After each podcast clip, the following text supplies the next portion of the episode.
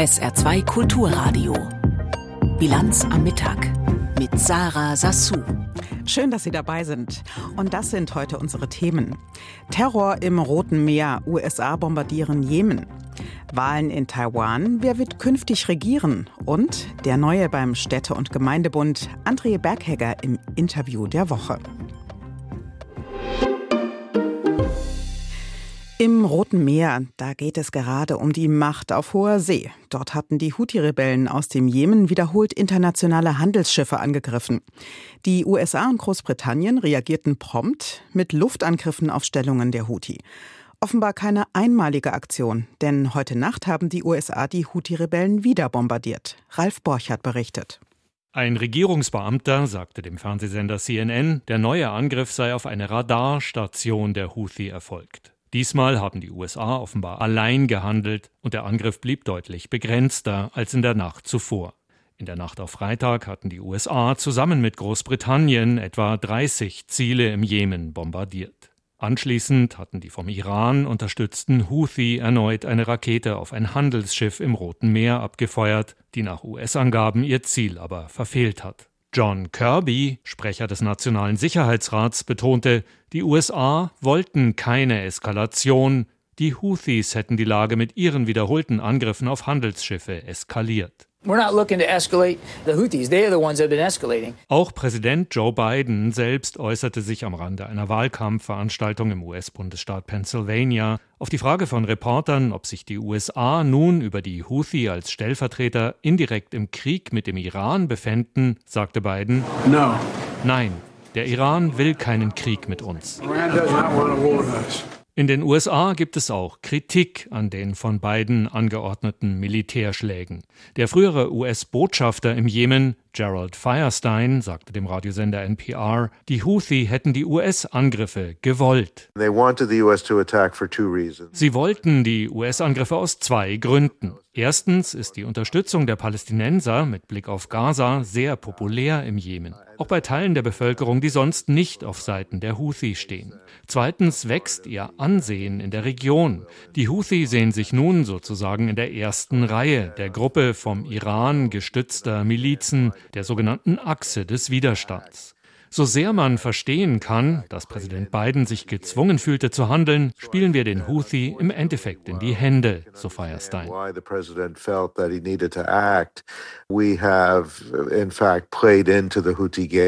Die beiden Regierungen müssen nun Wege finden, die Lage wieder zu beruhigen. Er bezweifle, ob Militärschläge dazu der richtige Weg seien. The Biden administration, they do need to figure out how to wind this thing down and I'm not sure that military strikes are the way to do that. Die New York Times schreibt in einer Analyse, nun sei der Regionalkrieg, den niemand gewollt habe, da. Es sei nicht mehr die Frage, ob der Krieg zwischen Israel und der Hamas eskaliere, die Frage sei, ob die Eskalation wieder eingedämmt werden kann.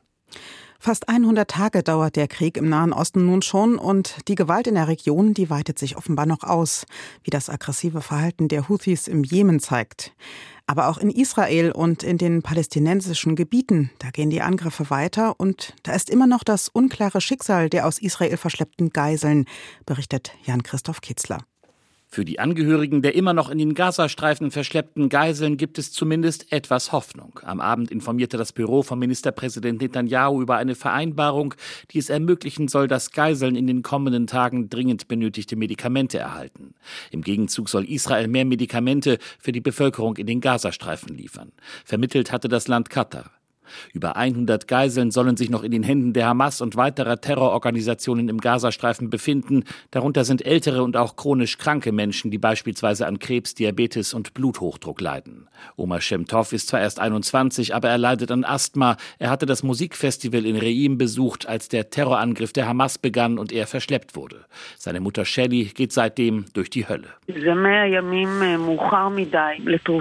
Es sind 100 Tage zu spät für Medikamente. Ich weiß nicht, wie Omers gesundheitlicher Zustand ist, nachdem er 100 Tage lang seinen Inhalator nicht benutzen konnte und nachdem er seit 100 Tagen Brot isst, obwohl er Zöliakie hat. Das tröstet mich nicht. Ich möchte Oma lieber zu Hause haben. Luft ist, was Oma anbelangt, tatsächlich sehr wichtig, weil im Moment hat er wirklich keine. Und vielleicht ist es auch ein Zeichen für ihn, dass jetzt etwas passiert.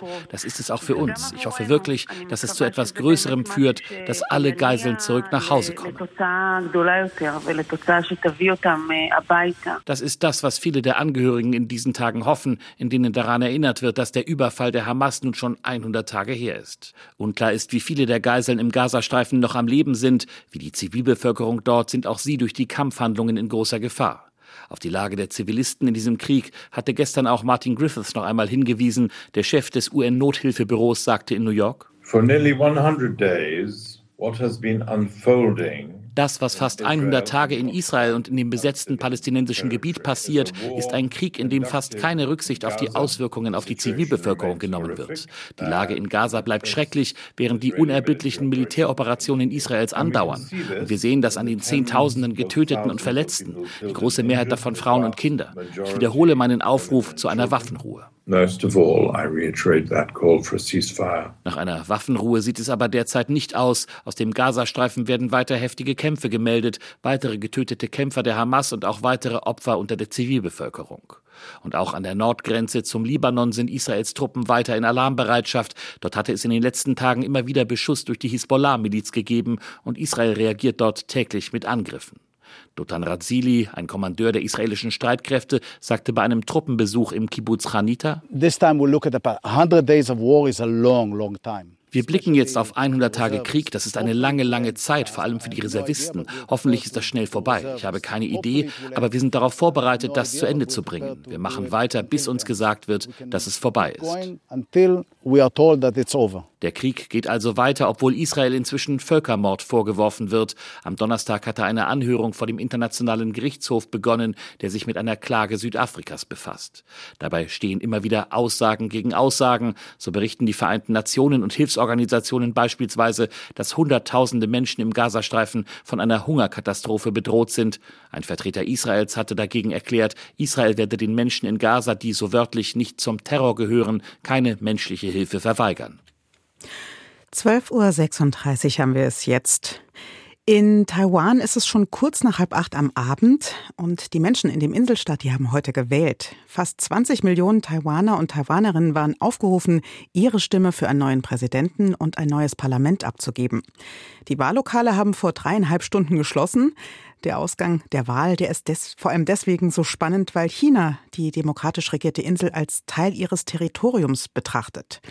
Die bisherige Amtsinhaberin Tsai Ing-wen von der Demokratischen Fortschrittspartei DPP durfte nach zwei Amtszeiten nicht mehr antreten. Aber Umfragen, die ließen schon vor der Wahl vermuten, dass die DPP mit ihrem neuen Kandidaten Lai gute Chancen auf den Wahlsieg hat. Und jetzt sind die ersten Erhebungen da. Unsere Korrespondentin Katrin Erdmann hat die Wahl für uns beobachtet. Taiwans bisheriger Vizepräsident und Vorsitzender der Demokratischen Fortschrittspartei William Lai hatte China im Wahlkampf zu einem Verhältnis auf Augenhöhe aufgerufen. Sollte er siegen, müsse China begreifen, dass es einen neuen Ansatz in der Politik gegenüber Taiwan brauche, hatte er für seine Partei geworben. Die Volksrepublik China ihrerseits hatte vor einer Wahl Lais gewarnt, dem sie Unabhängigkeitsbestrebungen nachsagt. Lai setzt vor allem auf seinen wichtigsten Verbündeten, die USA, will Wirtschaftsbeziehungen zu westlichen Ländern und jenen in der Region Region weiter ausbauen, wie es die scheidende Präsidentin Tsai Ing-wen in den vergangenen acht Jahren gemacht hat. Auch die zweit- und drittplatzierten Kandidaten, die eher China-freundlichere KMT und die taiwanische Volkspartei hatten im Wahlkampf klargemacht, dass die Souveränität und die Demokratie der Insel nicht zur Debatte stehen. Die Wahlbeteiligung lag laut Umfragen bei rund 70 Prozent und fiel damit etwas geringer aus als vor vier Jahren. Es ist das erste Mal in der demokratischen Geschichte Taiwans, dass eine Regierungspartei zum zweiten Mal wiedergewählt gewählt wird.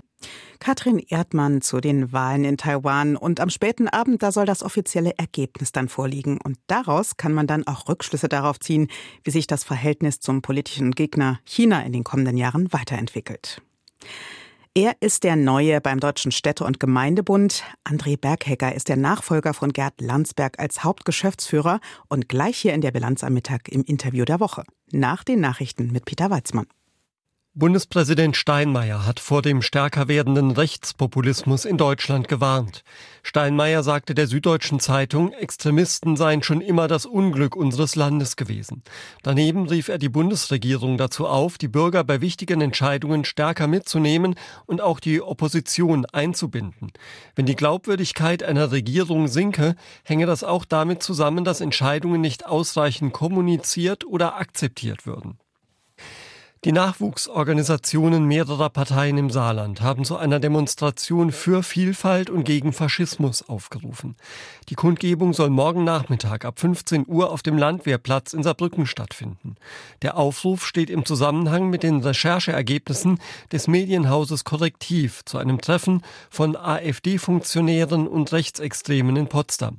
Gestern Abend hatten bereits etwa 2000 Menschen vor der Hamburger AfD-Parteizentrale demonstriert. Vor dem Bundeskanzleramt in Berlin forderten Demonstranten die Prüfung eines AfD-Verbots. Nach dem Terroralarm am Kölner Dom kurz vor Weihnachten sitzt ein 25-Jähriger in Abschiebehaft. Nach Angaben der Polizei handelt es sich um einen Tadschiken. Er wurde an Silvester als Teil einer Gruppe Verdächtiger in Nordrhein-Westfalen festgenommen. Seine drei mutmaßlichen Komplizen kamen bereits ein Neujahr wieder frei. Ein Verdächtiger, der an Heiligabend gefasst wurde, soll nach Österreich abgeschoben werden. Dort liegt ein Haftbefehl gegen ihn vor. Kurz vor Weihnachten hatte die Polizei von den Anschlagsplänen auf den Kölner Dom erfahren und die Sicherheitsmaßnahmen verschärft. Sie sprach von einem Geflecht von Menschen aus Zentralasien. Die US-Luftfahrtbehörde hat das Flugverbot für die Boeing 737 MAX 9 Flugzeuge auf unbestimmte Zeit verlängert. Dies diene der Sicherheit der amerikanischen Reisenden. Von dem Flugverbot sind nach Angaben der Behörden 171 Maschinen betroffen. 40 von ihnen müssten noch überprüft werden. Am Freitag vergangener Woche war bei einem Flug einer 737 MAX 9 Maschine in fast 5000 Metern Höhe ein Kabinenteil abgebrochen. Die Piloten konnten das Flugzeug notlanden. Heftiger Schneefall und Kälte haben im mittleren Westen der USA für Stromausfälle gesorgt. Aus Daten von Online-Störungsportalen geht hervor, dass allein in den Bundesstaaten Michigan und Wisconsin in der Nacht mehr als 250.000 Menschen ohne Strom waren. Im gesamten Land wurden gestern über 2200 Flüge annulliert, mehr als 7600 waren verspätet. SR2 Kulturradio. Bilanz am Mittag. Das Interview der Woche. 25 Jahre lang war sein Name synonym für die Belange der deutschen Städte und Gemeinden. Gerd Landsberg. Als Hauptgeschäftsführer des Deutschen Städte- und Gemeindebundes trat er wortgewaltig und angriffslustig auf. Jetzt hat ihn André Berghegger abgelöst. Er war zuvor für die CDU im Bundestag und davor Bürgermeister der niedersächsischen Stadt Melle. Mein Kollege Uli Haug aus dem Hauptstadtstudio hat mit ihm über das Erbe seines Vorgängers und natürlich über die Herausforderungen für die deutschen Kommunen gesprochen. Ich habe in Ihrer Heimatzeitung der Neuen Osnabrücker gelesen, dass auf die Stadt Melle finanziell gesehen anstrengende Zeiten zukommen, dass man eben viele Aufgaben habe und wenig Unterstützung vom Bund und vom Land Niedersachsen. Ist das signifikant für alle Kommunen in Deutschland, diese Situation? Es gibt natürlich Licht und Schatten, wie bei vielen großen Themen, das ist gar keine Frage. Aber wir können, glaube ich, über die Zeit feststellen, dass die finanzielle Situation beim Großteil der Kommunen, bei fast allen Kommunen, wirklich, dass die finanzielle Leistungsgrenze erreicht ist. Es werden immer mehr Aufgaben übertragen und immer mehr muss erledigt werden vor Ort. Aber die entsprechenden Einnahmen und die Finanzen ziehen nicht mit, sodass vor Ort wirklich große Not herrscht und die Leistungsgrenze bei vielen, vielen Städten und Gemeinden erreicht ist. Aber ist das so grundsätzlich zu sagen? Wir haben im Süden Bayern, Baden-Württemberg sehr wohlhabende Kommunen, traditionell. Wir haben im Westen den Strukturwandel, haben überschuldete Kommunen, im Saarland, in Rheinland-Pfalz und im Osten haben wir Probleme mit dem demografischen Wandel. Kann man das pauschal für alle Kommunen so sagen, dass sie finanziell in turbulente Zeiten kommen?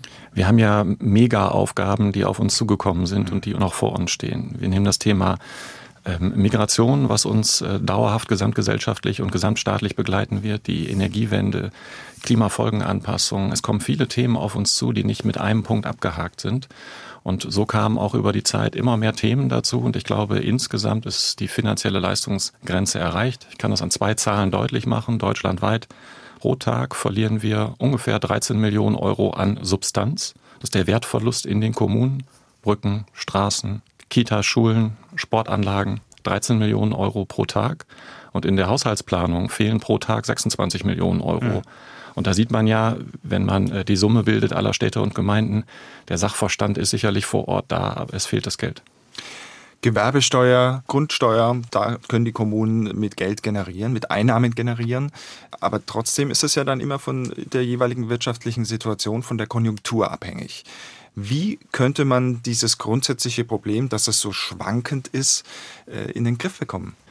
Also das Kernproblem ist, äh, wir müssen eine grundsätzliche Diskussion führen, wer führt welche Aufgaben aus und wer darf Einnahmen dafür verwenden. Also wir müssen über die Einnahmeverteilung ähm, reden. Ich bin nicht für Einnahmeerhöhung. Wir haben gesamtstaatlich gesehen ein, ein, eine Hochphase an Einnahmen. Wir nähern uns der eine Billion Euro an, an Steuereinnahmen gesamtstaatlich.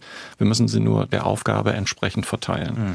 Und da würden wir uns natürlich wünschen, dass wir eine höhere Steuer, Steuerbeteiligung äh, für die Kommunen bekommen, beispielsweise an der Umsatzsteuer, weil dann könnten wir auch frei darüber verfügen. Wichtig ist eben auch eine freie Verfügungsmasse vor Ort zu haben.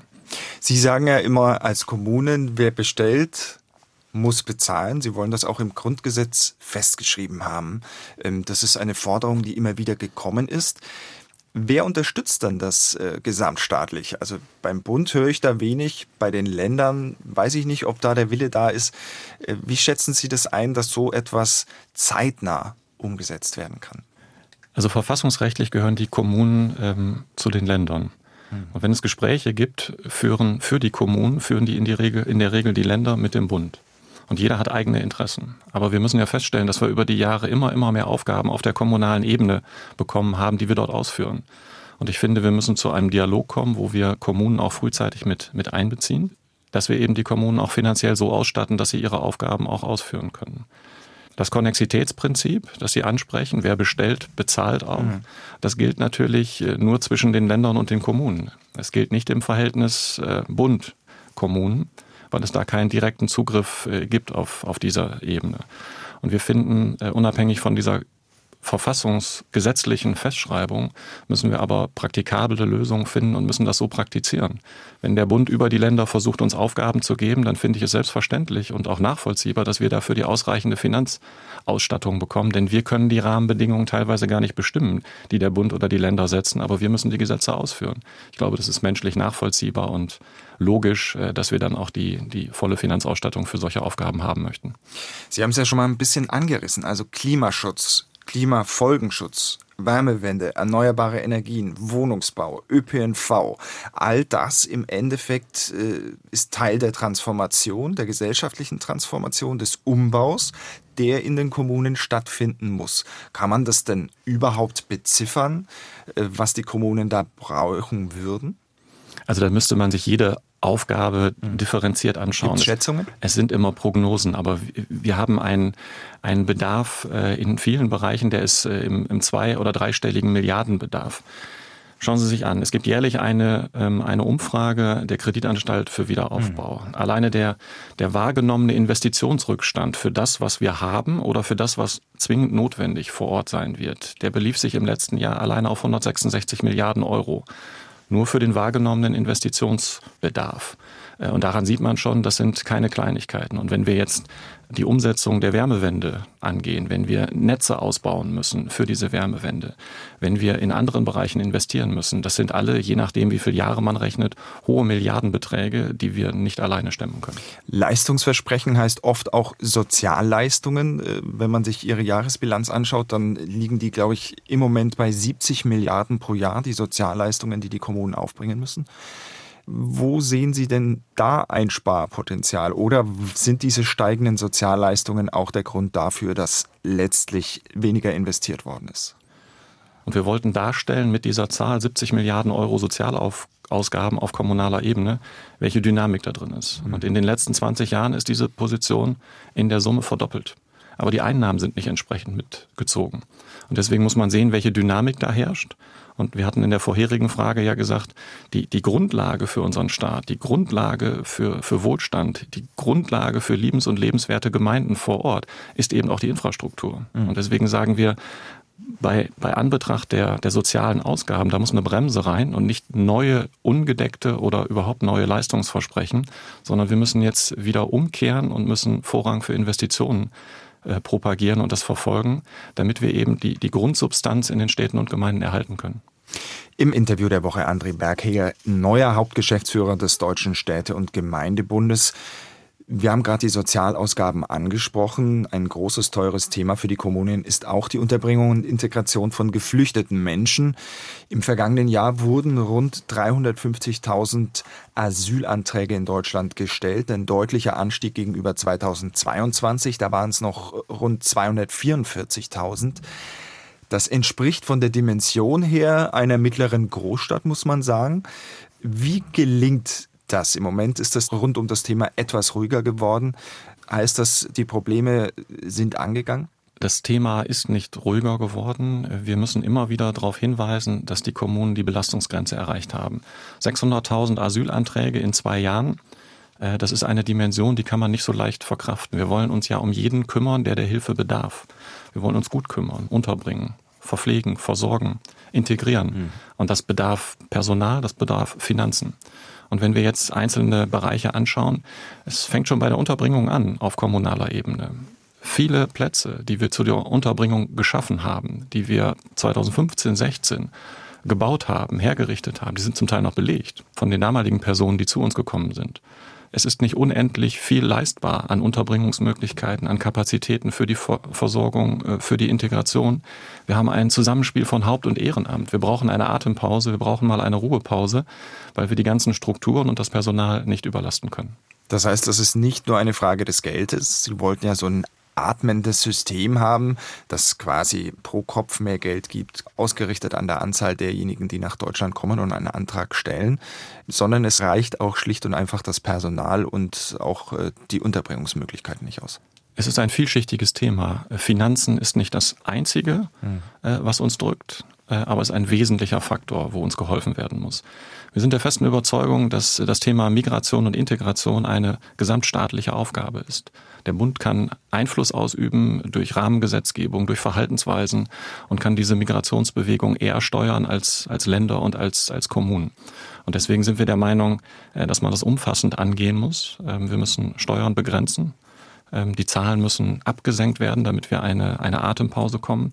Und das gilt mit, mit einem ganzen Maßnahmenbündel, mit Signalen, die man senden muss, äh, sowohl europäisch als auch national, damit wir wirklich denjenigen gerecht kommen, die der Hilfe bedürfen und äh, die zu uns gekommen sind. Zentral ist natürlich auch im Bereich Integration die Bildung und die Betreuung von Kindern. Die letzten Ergebnisse beim PISA-Test waren insgesamt katastrophal, anders kann man es nicht bezeichnen. Ab 2026 soll es dann einen Rechtsanspruch auf Ganztagsbetreuung an den äh, Schulen geben. Ist das denn von den Kommunen überhaupt leistbar? Sehen Sie, das ist wieder genauso ein Thema. Es äh, wird eine politische Vorgabe, die einen guten Willen verfolgt, die eine gute Zielrichtung verfolgt. Sie wird beschlossen ohne dass man aber vorher ausreichend mit denjenigen geredet hat und nach Lösungen gesucht hat, äh, die diese Regelung nachher auch auszuführen haben. Weiterer Punkt in der Digitalisierung ist die Verwaltung. Da gab es auch große, große, große Ziele zwischen Bund und Ländern. Man wollte nämlich ähm, alles Verwaltungshandeln oder alle Möglichkeiten, die es da gab, äh, digitalisieren. Jetzt hat man sich eingestanden, dass das äh, nicht möglich ist und will sich auf zuletzt die 15 wichtigsten Maßnahmen konzentrieren. Bis Ende des Jahres sollen die digitalisiert werden. Beispiel Führerschein, Personalausweisbeantragung, Elterngeld, Bürgergeld etc. Glauben Sie, dass das äh, die Kommunen schaffen werden? Man hat sich ambitionierte Ziele vorgenommen und man hat gesagt, bis Ende 2022 sollten über 500, 575 mhm. Leistungsbündel digitalisiert werden. Ende 2022 waren es rund 20. Man hat das Ziel also krachend verfehlt. Man hat sich jetzt auf 16, 15 bis 16 mhm. Fokusleistungen konzentriert, die umgesetzt werden. Und da sieht man, was für eine Schwierigkeit dahinter steckt. Sonst wird man nicht so von so ambitionierten Zielen auf so eine andere Marke runtergehen. Wir haben viele Verantwortliche, unklare Strukturen. Wir haben viele Einzelfalllösungen, Stichwort Föderalismus. Und wir haben natürlich auch immer die Frage vor Ort, wer hat schon vor Ort in ein System investiert und wo muss man jetzt nochmal neu investieren? Also wir müssen einen Neustart eigentlich machen. Wir müssen klar bekennen, beispielsweise, um da Schub reinzubringen, alle Leistungen, die die Kommunen vom Bund ausführen, im Auftrag des Bundes, dann soll der Bund doch diese Kosten, die dabei entstehen, übernehmen. Also kostenfreie Lösungen zur Verfügung stellen. Das steigert mit Sicherheit sofort die Motivation, diese Lösung auch vor Ort einzusetzen. Wir müssen immer schauen, ähm, einer für alle Lösungen. Eine Institution, ein Land, eine Einrichtung entwickelt eine Lösung. Sie soll dann über das ganze Bundesgebiet ausgerollt werden. Ist das praktikabel in allen Fällen, wenn wir 16 verschiedene Landesrechte haben? Oder müssen wir da Einschnitte machen und müssen mal überlegen, was ist wirklich wichtig vor Ort? Wir können bis jetzt teilweise Leistungen digital beantragen. Sie werden aber nach dem Frontend werden sie im Backend immer noch analog bearbeitet. Das kann ja nicht Ziel der Digitalisierung sein. Lassen wir uns ehrlich machen, realistische Ziele machen, lassen wir uns die Gesetzgebung auch digitalisiert umsetzen, dass sie auch digitalisierbar ist. Und da gehört eben die Frage dazu, äh, wie viel Vielfalt braucht es und wie viel Vielfalt kann es geben. Jetzt haben wir gehört, die Gelder der Kommunen sind knapp, sie haben sehr viele Pflichtaufgaben, es ist kompliziert und zum Gestalten bleibt in sehr vielen Kommunen relativ wenig Geld übrig. Warum soll es denn für Bürgerinnen und Bürger dann überhaupt noch attraktiv sein, sich quasi an der Basis in der Kommune politisch zu engagieren, in Stadträten, in Gemeinderäten? Wir müssen jeder auf seiner Ebene dafür werben, dass unsere Demokratie mit dem Thema Föderalismus und Subsidiarität ein großer Schatz ist. Das macht uns stark und zeichnet uns auch aus im Vergleich zu anderen Ländern. Und wir müssen die Rahmenbedingungen eben so setzen, dass wir mit diesem Schatz auch arbeiten können und dass der auch sehr wertvoll ist. Und dazu gehören Spielräume vor Ort, finanzieller Art, personeller Art, rechtlicher Art. Wir müssen also wieder das Thema kommunale Selbstverwaltung betonen. Und eine kommunale Selbstverwaltung ist schwierig, wenn ich nur Pflichtaufgaben erfülle, weil ich eben kein Geld für freiwillige Aufgaben habe, weil ich eben kein Geld habe, um zu gestalten. Wir müssen Rahmenbedingungen setzen und müssen modernere Strukturen angehen. Wir müssen Sitzungszeiten ganz pragmatisch vor Ort auch äh, so legen, dass auch eine Vereinbarkeit von Familie und Ehrenamt möglich ist. Sowohl für die Männer als auch für die Frauen. Das gilt für alle. Wir müssen vielleicht über fest begrenzte Sitzungszeiten nachdenken, dass es planbar ist. Wir dürfen nicht nur informieren, sondern wir müssen auch werben, damit wir vor Ort, glaube ich, Respekt, Vertrauen, Orientierung geben können, jeder an seiner Stelle, damit das ganze System dann engagiert gelebt werden kann. Ich glaube, es ist, äh, es ist ein Bündel an Maßnahmen, die da erforderlich sind. Jetzt haben wir in diesem Jahr nicht nur die Europawahlen und die drei äh, Wahlen in Ostdeutschland, also in Brandenburg, Sachsen und Thüringen, sondern wir haben auch, glaube ich, in neun Bundesländern nochmal Kommunalwahlen. Was erwarten Sie da für Folgen? Wird das kommunale Regieren auch angesichts der Stärke beispielsweise der AfD im Osten schwieriger werden, dass man da zu Kompromissen kommt? Das ist ein besonderes Jahr, das Jahr 2024. Wir haben alleine in Rheinland-Pfalz 30.000 Ratsmandate, die zu vergeben sind. Mhm. Wir haben in Baden-Württemberg über 20.000 entsprechende Mandate. Da sieht man, nur um das mal die herauszuheben, Dimension. die Dimension, ähm, was vor uns steht. Und wir sind alle gehalten, für die besten Lösungen vor Ort zu werben. Für die Attraktivität des Mandats und für die Attraktivität der politischen Richtung oder der Idee, die man dort verfolgt. Und ich glaube, vor Ort ist doch der, der Punkt, wo die Bürgerinnen und Bürger als erstes mit dem Staat in Kontakt treten. Dort wirkt es unmittelbar. Man sieht, wie sich etwas bewegt und auswirkt. Und egal welcher politischen Richtung man, man zuneigt und verfolgt, lassen Sie uns in den Wettstreit gehen, aber denken wir immer daran, dass auf komplexe Fragestellungen einfache Lösungen selten angezeigt sind. Und umgekehrt, wenn jemand auf komplexe Fragen einfache Lösungen verspricht, dann lehrt die Erfahrung, das ist nicht immer der richtige Weg, sondern der falsche. Das Interview der Woche mit dem neuen Hauptgeschäftsführer des Deutschen Städte- und Gemeindebundes, André Berghegger. Uli Haug aus dem ARD Hauptstadtstudio hat mit ihm gesprochen. Und die ganze Sendung mit dem Interview der Woche gibt es auch nochmal als Podcast zum Nachhören auf sr2.de. Schauen wir noch aufs Wetter. Heute bleibt es kalt und grau. In der Nacht wird es noch mal ein bisschen kälter, minus zwei bis minus vier Grad und es kann glatt werden. Das liegt an dem Schneekriesel und dem Sprühregen, der mancherorts fällt. Besserung ist leider nicht in Sicht. Auch morgen bleibt es grau, kalt und stellenweise glatt. Ab und zu schaffen es ein paar Sonnenstrahlen durch die dichte Wolkendecke. Die Temperaturen pendeln sich zwischen 0 und minus 2 Grad ein. Zum Wochenstart hin dann ähnliches Wetter, aber immerhin steigt das Thermometer auf bis zu 2 Grad plus. Das war die Bilanz am Mittag. Ich bin Sarah Sasso und ich wünsche Ihnen ein schönes Wochenende.